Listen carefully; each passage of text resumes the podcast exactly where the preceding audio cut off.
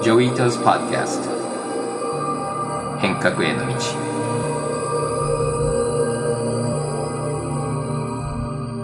はいこんにちは。伊藤浄一です。今週はまた C 株式会社の代表取締役福田恵里さんと女性の社会進出についてお話を続けてます。先週は女性の働き方と Web3 の関係性について少しお話ししました。もういつでもどこでも好きな時間に好きな場所で働けるようになるっていうところが、女性の社会進出を本当の意味で変革していくキーだなというふうに思った時に、こう Web3 みたいな要素って本当にデジタルの世界だけで完結する、こう、クリエイターの仕事であったりとかが、あの、増えていく方向だなっていうふうに思っている。こう Web3 とかメタバースの概念って本当のありたい自分でいられるみたいなところもあるかなと思っていて、こう、まあ、ルッキズム、女性で言うと、まあ本当にこう、外見みたいなところとか、こう女だからみたいな性別によるこう役割の囚われであったりとか、こうすべて取っ払って本当のありのままの自分でデジタルの世界でこう生きていける、仕事をしていける、自分自身を構築できるというところが非常にこう魅力的な要素なのかなと思います。今日は Web3 の時代の中での女性の社会進出についてお話ししたいと思います。Web3 のこう文化的なところも見ててもすごく面白いのは1年前は案外こうみんな一生懸命自分たちを説明しようとしてたんだけども去年の中旬ぐらいからはもうかなりの、まあ、クリティカルマスかなりの人数がもう Web3 に行っちゃったのでもうわかんない人を置いていっちゃうっていう感じで、結構文化が勝手に動き出しちゃって、ちょっと、あの、ヒッピームーブメントみたいだっていう人もいて、で、結構ハッピーなんだよね。だから必ず朝 GM、 Good morning っていうのを、まあ、ツイートしたりして、朝からも Good morning で、で結構そのミームとかも楽しそうだし、ハッピーだし、やっぱ NFT のきっかけでデザインもやっぱり今までのコミュニティよりもあの、ま、ちょっと可愛らしいデザインも入ってて、まあ、変な人もちろんいるんだけども結構なんか若くてハッピーな雰囲気でで、まあ、音楽とかそういうのも取り込まれていってるんですけど結構日本のテイストっていうのはアメリカの Web3 にも随分入っていてでこれからどんどんこう進化していくと思うんだけども一つ面白いのはこれも前他のポッドキャストでも話したんですけど結構日本の Web3、NFT のアーティスト、女性が多いんですよね。アメリカは結構男が多いんですけど、日本だとスプートニコだとか、関口さんとか、あとはそのゾンビーズーキーパーの草野恵美さんとか、結構女性パワーが強くて、で、C のコミュニティに僕すごくあの期待してるのは、やっぱり Web3 はまだあんまり大学で教えてないし、企業でもそれをちゃんと取り込む時間がまだなくて、だから昔そのホームページを作る HTML もみんな知らなかった頃、こうピアで、コミュニティで教え合って、で、すごくニーズがある技術者っていうのは、すごく変なところから最初は生まれてきて、僕の最初のデジタルガレージとかエコシスの時代も、まあ、ウェブが、教科書がない時にウェブを作れたので、最初仕事が出てきたと同じで、今すごくやっぱり技術者とかアーティストとかデザイナーのニーズがあるけれども、それを学びに行く場所っていうのは、ま、オンラインしかなくて、そしてこう、日本のアーティストもそうだし、デザイナーも、あの、技術者も、女性パワーが、ちゃんと出てきて、それをその、この Web3 のムーブメントに影響を与える？だから、ピッピムーブメントも結構日本のお寺とか、例えばスティーブ・ジョブズがあのリオアンジに行って感動したとか、そういう日本のヒッピームーブメントへの影響ってすごく大きかったのと同じで、なんか日本の C の仲間とか女性パワーが Web3 になんか影響を出してくれる期待があるんですけども、どうですかね？ここにライズアップしてくれるような人たちいますかね ?4 万人の中には。もうめちゃくちゃいると思っていて、なんかその C のあの中で働いている方々って、面白いのが、自分で職業をクリエイトしている方々も非常に多くて、ただのデザイナーとかマーケターっていう既存の枠組みにとらわれない、もうそこのデジタル、デジタルとデザインと写真カメラみたいなところをこう掛け合わせて自分なりの職業のマルチクリエイターの形を作ってしまったりとか、あとは逆にそういうもうスキルではなくって自分は人をエンパワーメントするのがこうめちゃくちゃ好きだからなんですかね、こう、ミスエンパワーメントみたいな、なんかそういうこう、自分の性格を職業にしてしまうみたいな、なんかそういった動きとかもあったりするので、こういう NFT アート、新しいあの、スキルだったりとか、文化みたいなところを取り入れながら、自分たちのそのユニークネスみたいなところを掛け合わせて、職業を作っていって、こう、社会に、あの、新しい風穴を開けていくみたいなものは、こう、シンメイトさんのすごく興味がある部分だと思いますし、私自身も取り組んでいきたいなと思うテーマなので、すごく可能性を感じじます。であとは、やはり、まあそういった NFT アートを、クリエイトみたいなところも、あの、非常にやっていきたい部分ではあるんですけど、一つなんか自分たちが取り組んでいきたいなって思っているのは、経済圏を作るみたいなところで、C って本当に、あの、今ツイッターで月々こう7000件以上のこう C で人生が変わりましたっていう口コミが投稿されているすごい熱狂的なコミュニティだったりするんですけれども、そういったこう熱狂を生かして、こうお金じゃないポイントのやり取りができるような、こう信頼が財産になるような世界線として、経済圏をまあ、例えば NFT だったりとか、まあ、クリプトの概念などを使って実現していけたらいいなっていうことを思っていたりして、例えば仕事でえ何かこう納品物を作ったからそういった報酬がもらえるというのではなくて、例えばさっきコミュニティにちょっとギブするみたいな話をしましたけど、誰かのちょっと困っているお悩み事を解決してあげたから、そこに対して、まあ、報酬を、コミュニティ内通貨みたいなものをあの付与するとか、なんかそういったこうもう少し働き方の概念みたいなものをもう少し広く捉えてアップデートしていけるような経済圏みたいなのを構築できたらすごい面白いんじゃないかなっていうことを考えていたりします。僕らのあの変革のコミュニティって呼んでるんですけど、コミュニティの中でも今、デジタル通貨を使って、同じようなことを今やろうとしていて、で、僕らはやっぱり金融庁には引っかからないっていうか、そのルールの外でやりたいんで、お金と交換できないコインを作って、で、助け合う時にあげる。で、お金で普通は決済するようなものは、このコインに使っちゃいけないっていうので、で、これ多分 C もビジネスがあるので、僕がちょっとイメージでよく考えてるのは、例えば、学位取りに学校行くても月謝払うけども、それはその仕組みのためのお金であって、学位はお金で買えないじゃないですか。行って働いて学位もらえる。で、教会とかでもそうで、あの、やっぱりお金だけ払ったらなんか祈りもらえるんじゃなくて、お金教会に払って、それで教会が運営されて、でもそこで自分がお祈りすると見返りがあるっていうので、で、まあ、純愛もそうですよね。なんか、あの、家でみんなでお金出し合って家賃払うけれども、お金払ったからって純愛はもらえないので、だからそういう無形のお金で交換できないものってやり取りしていて、ただ問題が1対1だと通貨っていらないけれども、コミュニティでやると、例えばその、例えば石部さん、あの、プロデューサーが、コミュニティにいて、実は裏ではすごい皿洗いやってるんだけど、僕知らなくて、なんでいつもぼーっとしてるんだろうと思うのは、このデジタル通貨があると、誰かを一生懸命手伝ってたっていうことが、お互いみんな認め合える方法だったり、あの、やっぱりスケーラブルに使えるんじゃないかなっていう実験を、今、いろいろ僕らの方でもやっているので、なんかそういう実験も、あの、技術のとこはある程度僕ら検証できてるので、ぜひちょっとその辺もコラボレーションできたらいいなと、今聞いてと思いました。ありがとうございます。いや、まさに本当にこう、あの、信用を可視化していくじゃないですけど、こう、信用とか感情とか、その、今まで目に見えなかったりとか可視化しづらかったものこそが資産となって、あの、お互いにこう、やり取りできたり、それがあるからこそ、逆にこう、もっといいお仕事が頼めたりとか、なんかそういった、そうですね、信用でつながる経済みたいなところとかを実現できると、すごく可能性があるなって感じますね。多分だから僕らの結構エンジニアが多いコミュニティなので、彼らのビヘイビアと、やっぱり真のメンバーのビヘイビアももっと違うと思うんで、それも本当にその違いも見たいし、あとは僕らのコミュニティ、コミュニティ感っていうのもあると思うんですよね。だから僕らのコミュニティは、例えばソフト書くのが上手かもしれないけども、C のコミュニティと助け合うっていうのもなんかできればなと。多分 C は C の文化があって、他のコミュニティ他の文化があって、一緒にしちゃうとだんだんこう薄まっていっちゃうかもしれないけどもその自分のコミュニティの特徴を持ちながらなんかそのコミュニティ感がすごくこう助け合えるようなでそれも多分その通貨とかも関係してくるんじゃないかなっていう感じもしてるのでそれもなんか実験したいなと思いました。それで実はあの僕らのコミュニティ、まあ、 Discord チャンネルの変革コミュニティに今日のポッドキャストの話をして少し質問をみんなからもらったのでその辺を福田さんにぶつけて僕も少し参加させていただきたいと思うんですけども、はい、まず一つ目は清さんからの質問です。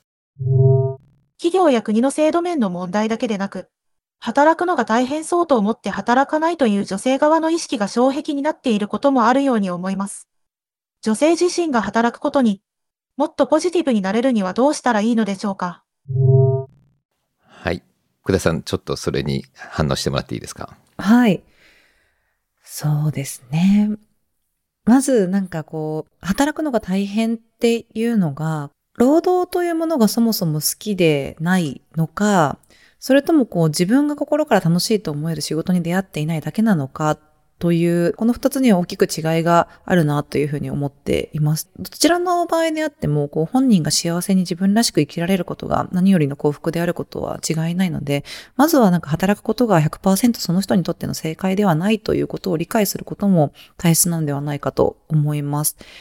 で、その上でですね、まあ、先ほど言っていた自分が心から楽しいと思える仕事に出会っていない人たちには、いろいろな接点でこう自分らしい働き方に出会える工夫が必要だと思っていて、まあ、そこで有用なのが、あの、先ほども申し上げたコミュニティであるとか、家庭と仕事以外のサードプレイスの存在だと思います。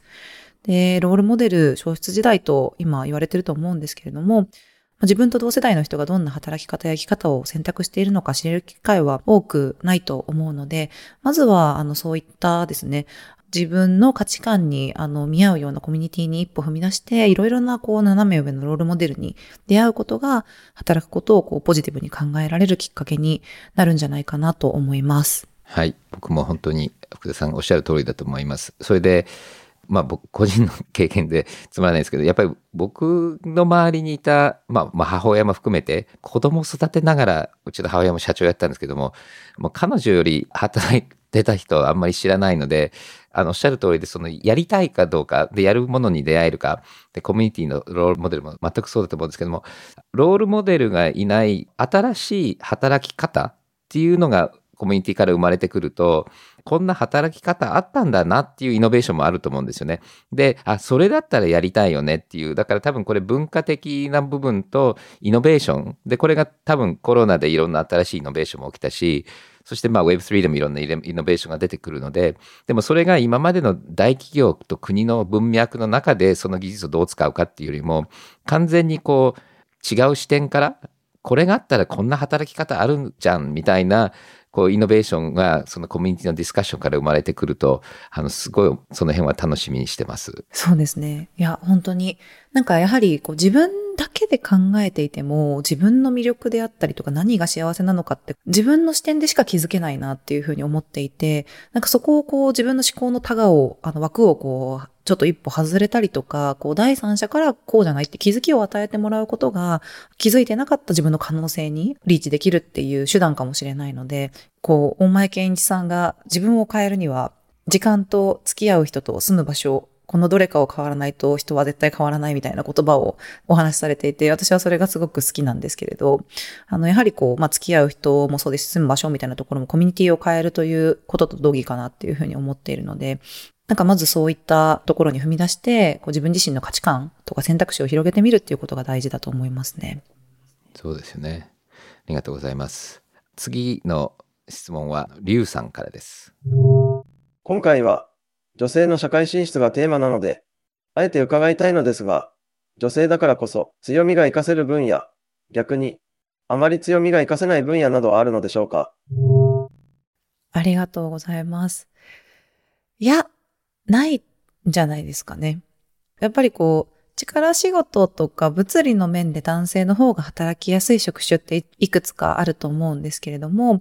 それ以外は、やはり、例えばその理系女子が少ないのは女子が理系に弱いからだみたいな、なんかそういった固定概念とかあると思うんですけど、実際あのデータを見てみると、あの全然その日本の女性の、その理系、数学のこう点数であったりとか、こう理系に対する能力みたいなところって全くこう先進国と比べても見劣りしないっていうようなデータもあったりするので、まあ、本当にこうこの仕事は男の子らしいとか女の子らしいっていうこう性別による凝り固まった就業感によって、こう、機会が損失しているっていう中で生まれてきた、ただの今の、こう、それぞれの職業のジェンダーギャップの現状であるっていうふうに思っているので、なんかそういったこう固定概念による就業感っていうのを変えていきたいなと思いますね。うん、僕もあのそう思います。そして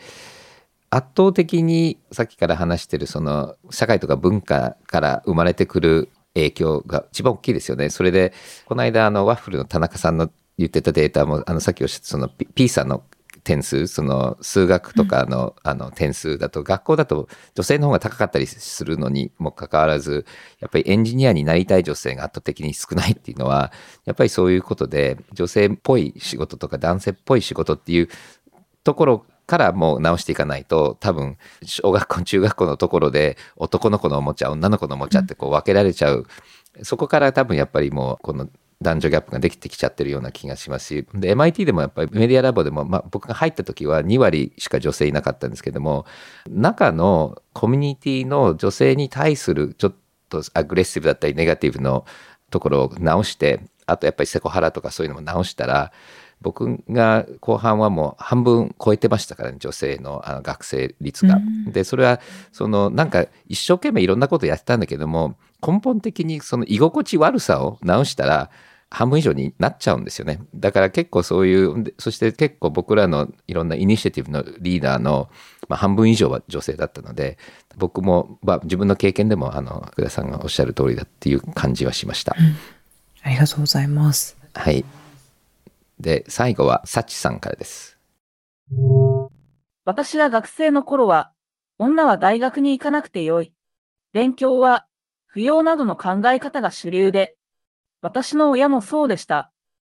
入れられた大学は、勉強より男性や年上の人に対する従順な態度を養うことが目的のような学校でした。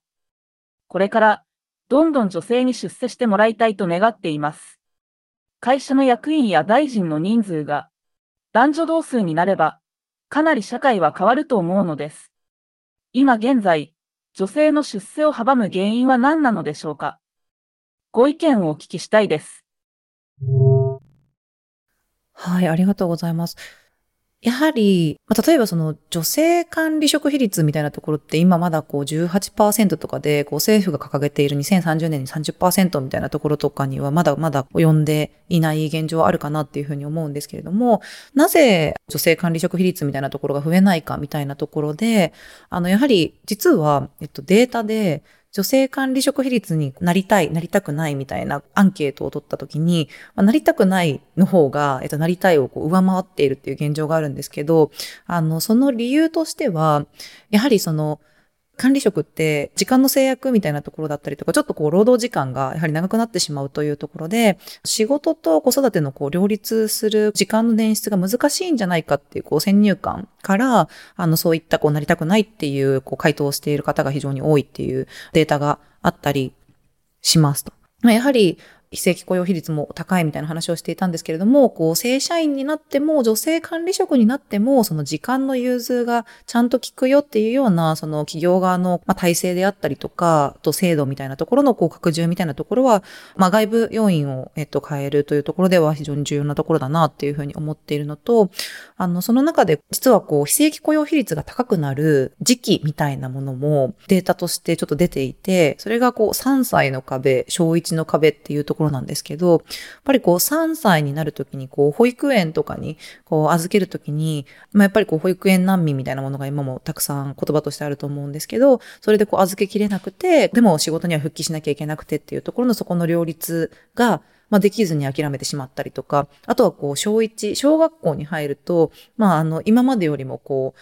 小1とかって3時とかまでしか見てもらえなかったりするので、まあ、そこでこう時短勤務にしなければいけなかったりとか、またそこでこう両立が難しくなってしまうというような、そういったこう子供のライフステージの変化によっても、あの働き方の変化を、まあ、女性が、まあ、ママさんとかが余儀なくされているっていうようなあのデータもあったりするので、まあ、そういったそれぞれのあのステージのタイミングでの業務のこう柔軟性みたいなものとか、あのそういったものもこう同時に整えていくというところが、あの質問者さんのこう目指している社会へのあの一歩というところにつながるんではないかなと思います。そうですよね。まあ、今の話聞いてて思い出したんですけど、ヨーロッパの僕の友達を見てると、男性でも女性でもいいんですよね。だからよくその旦那が子育てに1年休んで、女性、だからキャリアに乗ってる方がキャリア残すっていうので、で、僕もフィンランドでずっと仕事したんだけども、あそこもほとんど今国のトップ女性なんですけども、最初からやっぱりもうルールとして、何割だったかもう3割じゃないと何年じゃないとダメみたいな感じでその日本だったらなったらいいなみたいな希望じゃなくてもうルールにしていてで、この間、キャティ松井さんをデジタルガレージのイベントでスピーカーで呼んだ時に彼女言ってたんですけど、確かね、3割かな。パネリストの3割以上が女性じゃないとやりません。もうなんかルールになってるので、だから、もちろんその、なんていうの、いろんな言い訳はあるかもしれないけれども、あの探せばいるわけですよね。で、やっぱりそうやってそのエグザンプルをセットするのが必要だと思うので、ただ僕も本当にそういう意味で言うと、その男女比率だけじゃなくて日本そもそもなんですよね。やっぱり国のいろんな提言とか見ると、あるべきとかって書いてあるけど、誰がやって、いつまでやってできてなかったらどうやって測って誰が責任取るって書かないんですよね、あんまりね。だからそういう意味で言うと、やっぱりこういう、あの、こう、国のレベルで議論してるのはすごくいいし、ここまでいいと思うんですよね。そのやりたいな、みたいな。ただやっぱりルール化しないと誰かの責任にならないので、ダメだったらどうするのみたいな感じにならなきゃいけないと思うんで、まあそこも含めて、でまあだから日本だと旦那さんが1年休んでじゃあ子育てしないかもしれないけどもじゃあ子育てしてる女性たちをどうやってちゃんとやるかっていうのをなんかもうちょっとコミットメント持ってもらいたいなとでも僕も戻ってきたので自分のところから直すってさっきの話にもつながってくるんですけどもやっぱりデジタルガレージとか、まあ、僕が関係している組織から変えていきたいなというふうに思ってますのでこの辺もあの福田さんあのいろいろアドバイスください。あのやっぱりさっきのアンケートもそうなんですけど、やっぱり女性たちが求めてることをちゃんと直さないと、多分うまくいかないと思いますので、はい、ありがとうございます。まあ今日本当にあの、面白い話ありがとうございます。いつも話するたんびに感動します。そしてまあ僕らも今コミュニティを作ってどうやって、まあ今なんか技術者である程度いろんな遊びをしてるんですけども、なんかこのコミュニティのレベルもそうですし、少しあのいろいろコラボレーションもしできたらあのすごく嬉しいですので、この話をぜひ続けさせてください。それで、まあ、あの、今日は本当にありがとうございました。また番組に出たり、いろんなところで一緒に参加してください。よろしくお願いします。はい、こちらこそありがとうございました。めちゃくちゃ楽しくて、あの、私自身も勉強になるお話をたくさん聞けて、本当に感謝です。ありがとうございます。ありがとうございます。はい、それではニュースのセクションです。NFT 取引市場の先頭者が NFT の売買を中断したことが明らかになりました。セント社によりますと、取引されている NFT の多くが偽物であることが判明したとのこと。セント社は、ツイッター創始者の最初のツイートを NFT で販売したことで知られています。世界最大の市場、オープンシーでも無料で取引されている NFT の80%が偽物やスタムだったという報告をまとめており、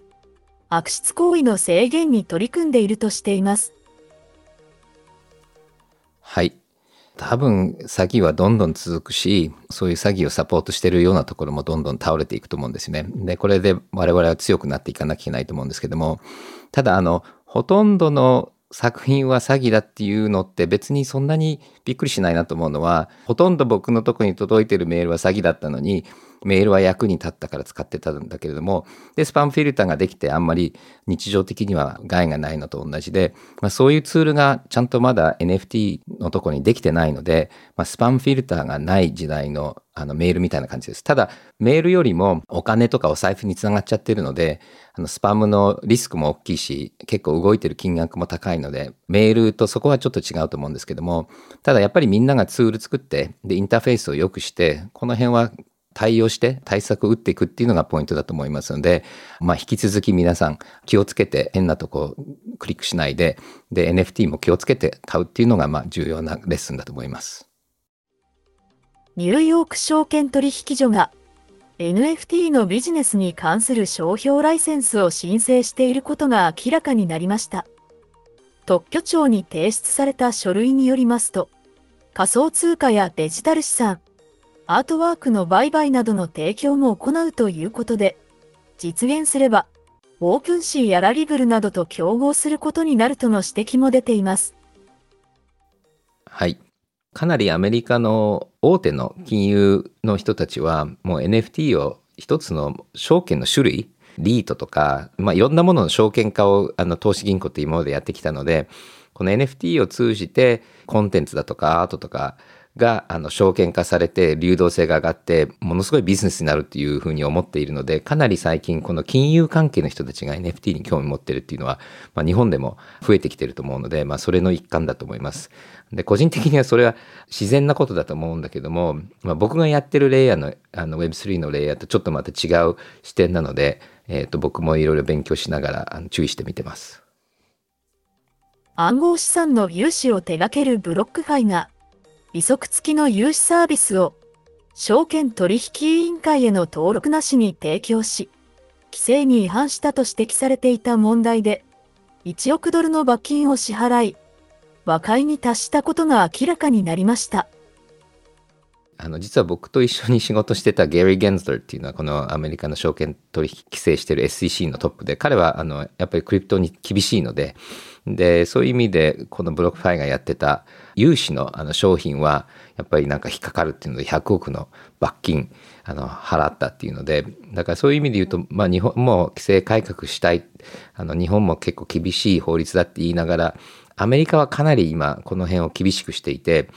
そしてアメリカ、まあ、日本からもスタートアップも離れていってるけどもアメリカからもこういうことが起きてどんどん離れていくっていうことも起きてるし心配してる人たちも結構いるのであのこういうニュースをみんな睨みながらあのアメリカでスタートアップやろうかっていうふうに考えていると思いますので、まあ、ちょっとだからそういう意味であの日本は遅れてるっていうふうに、まあ、言えるけれどもアメリカもそういう意味では今結構この規制は厳しい。で、この規制は厳しすぎるっていう人もいれば、まだ危ないから、さっきの詐欺のニュースじゃないけども、危ないから、まあ、どんどん規制するべきなんじゃないかなっていう人も、かなり今、意見は割れている、てると思います。そして先週、自民党の NFT の部会で、まあ、いろいろ議論されている中、僕も呼ばれてプレゼンテーションをオンラインでしました。そしてそのオンラインのプレゼンテーションをキャプチャーして OK もらって、この間 YouTube にアップして、で、まあいろんな人が見てくれて、いろんなコメントいただいたんですけども、そしてまあポジティブのコメントがほとんどだったんですけども、少しこう楽観的で、ネガティブのことはちゃんとカバーしてないんじゃないかなっていう指摘がいくつかありました。で、その指摘の一つで、中島聡さんっていうのが多分一番きちっとそこら辺を説明してたので、まあ、それに対して少し反応したいと思います。そして彼がま言っていたのは、まあ、危機、リスク、危ないところをちゃんと僕が説明してないっていう指摘で、でそれは本当に正しくて最もだと思います。僕はもう少し、あの、リスクの話も、特にオーバービューするときにはした方がいいかなっていうのは、あの、それ見て思いました。そして彼は、あの、 Voicy で結構、あの、細かく、例えば、 Ponzi scheme っていう説明で、あんまり潜在的価値がないものを高くなるだろうっていうので売ったり買ったりすることだとか、まあ、犯罪が多い詐欺が多いっていう話も指摘してました。で僕も本当にあのすごくそう思っていて2017年ぐらいの時にあの ICO とかが出た時あのかなり僕もあの騒いでいてでビットコインのカンファレンスの基調講演で、まあ、中島さんが言ってるようなことほとんどそのまんま僕も言ってました。2017年にワイヤードの US にも書いて、確か2018年、あの、リンク後で貼りますけれども、ワイヤードジャパンで、あの、中島さんと本当に賛同するようなこともずっと書いてました。ただ、あの、日本もマウントゴックスだとか、コインチェックとか、いろんな、まあ、世界の中でも大悲劇を受けていて、私もずっと金融省の3位をやっていて、やっぱり気をつけた方がいい、規制した方がいいっていうふうに中島さんと似たような意見を言ってました。それで日本は結果的に世界でもかなり厳しくて、トークンもなかなか作れない。で、そのビジネスのあの認可もなかなか降りない国になってます。そして僕もずっとあの批判的だったんですけれども、最近やっぱり去年の夏ぐらいからかなり面白い使い方、それとかなりそのまあいろいろ犯罪とか 詐欺に叩かれて強くなってきた人や組織や技術が生まれてきていて、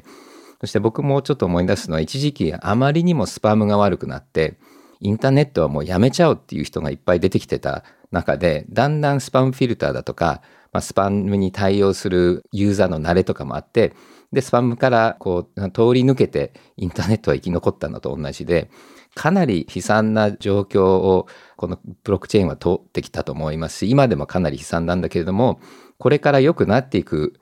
要素がなんとなく見えてきていて、で、そこを自民党に説明しようとしてたのが僕のあの時のコンテクストで、で、今でもかなり危ないので、あの、今でもスパムを間違ってクリックしちゃいそうな人たちは、あんまりメールをやらない方がいいのと同じで、まだやっぱり NFT とかクリプトにみんなにやるタイミングではないっていうのはそれも確かなのであの何でももうフルでやるタイミングではないただやっぱりアントレプレナーとか技術者とかあとはセンターに走ってる人たちはあの今やらないと次にこれがどういうふうに発展していくかっていうこの会話だとかビルディングの方に参加できないのとあとビジネスの面からしてもこれをやりたい人たちがみんな海外に行ってしまうと日本はそのイノベーションにはあの乗り遅れると。そしてまあこれは人によって意見は違うと思うんですけども僕はこれインターネットと同じでいい面も悪い面もたくさんあると思うんですよね。技術なので技術そのものは良かったり悪かったりじゃなくて社会がどういうふうに変えていくかっていうことなのでできるだけいい人たちが使うことによっていい Web3 が出てくると思うんですよね。で今だとかなりその短期的にお金を稼ごうとしてる、まあ、転売屋みたいのが多いんですけども、まあ、最終的にそれだけではないのでサステイナビリティのためだとかガバナンスのためだとか、まあ、そういうような未来を考えている人たちが使えばいい方向に行くと思うので僕はこれはあの啓蒙活動をし続けようと思いますがあの中島さんの指摘を意識しながらもうちょっとバランスしたコメントをしていきたいと思います。はい。それではお便りのコーナーです。最初は河合さんからのお便りです。社会学や文化人類学を勉強している大学3年生です。イーサリアムファウンデーションの宮口彩さんの動画で、宮口さんは、イーサリアムは社会課題を解決するとおっしゃっていました。NFT がどう社会問題を解決するのでしょうか私は特に労働問題の勉強をしているため、NFT と労働問題がどう関係してくるのかお聞きしたいです。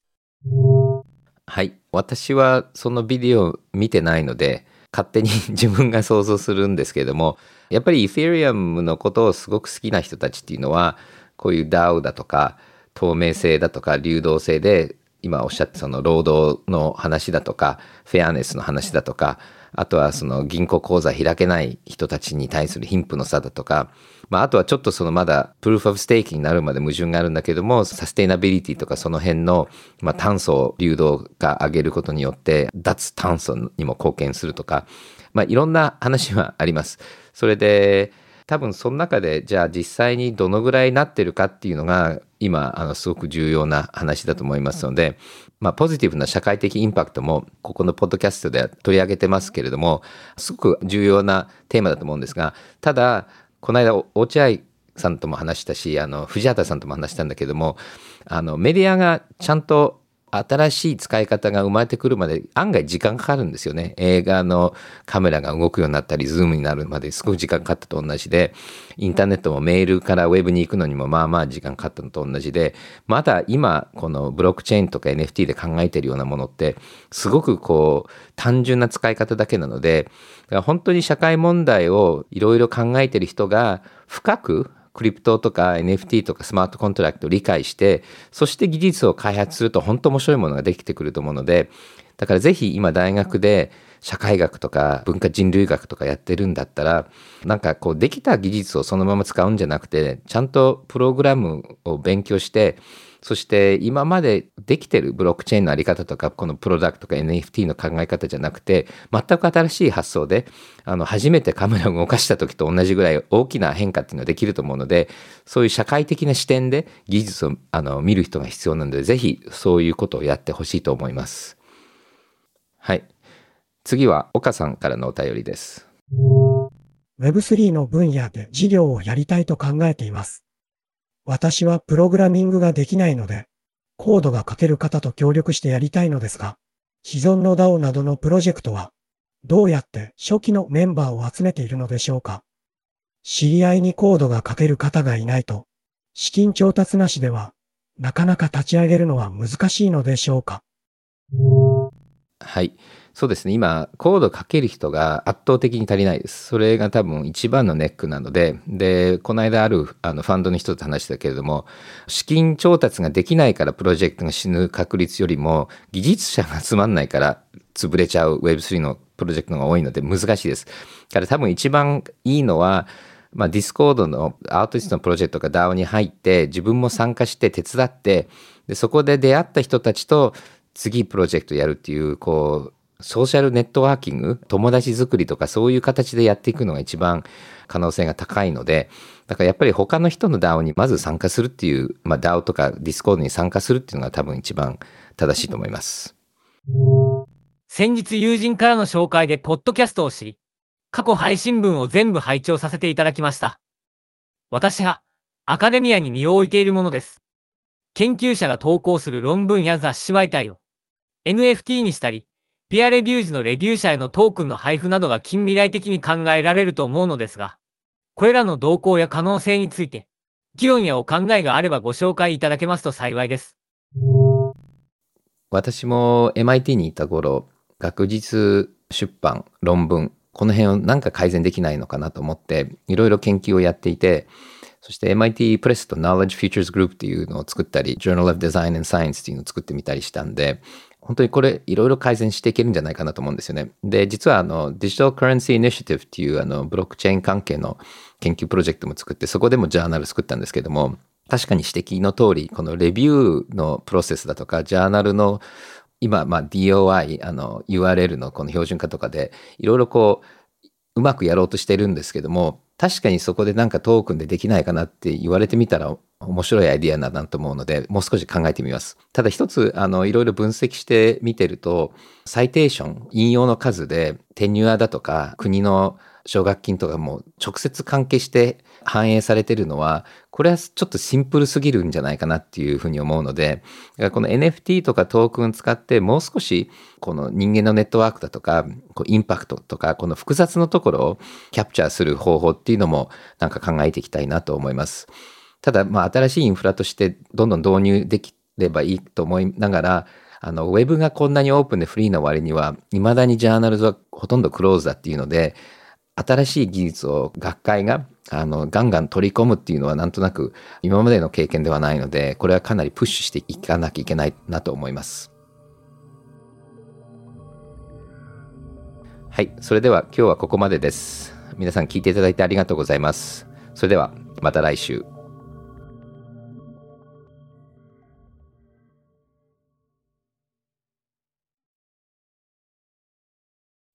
デジタルガレージは危険な海に最初に飛び込むファーストペンギンスピリットを創業以来大事にし続けています。これから来る Web3 オープンソース時代を見据えたテクノロジーで新たなビジネスを生み出す仲間を募集しています。番組詳細欄にあるリンクよりぜひご覧ください。Web3 is here. Join us. Join the first penguins. New Context Designer. Digital Garage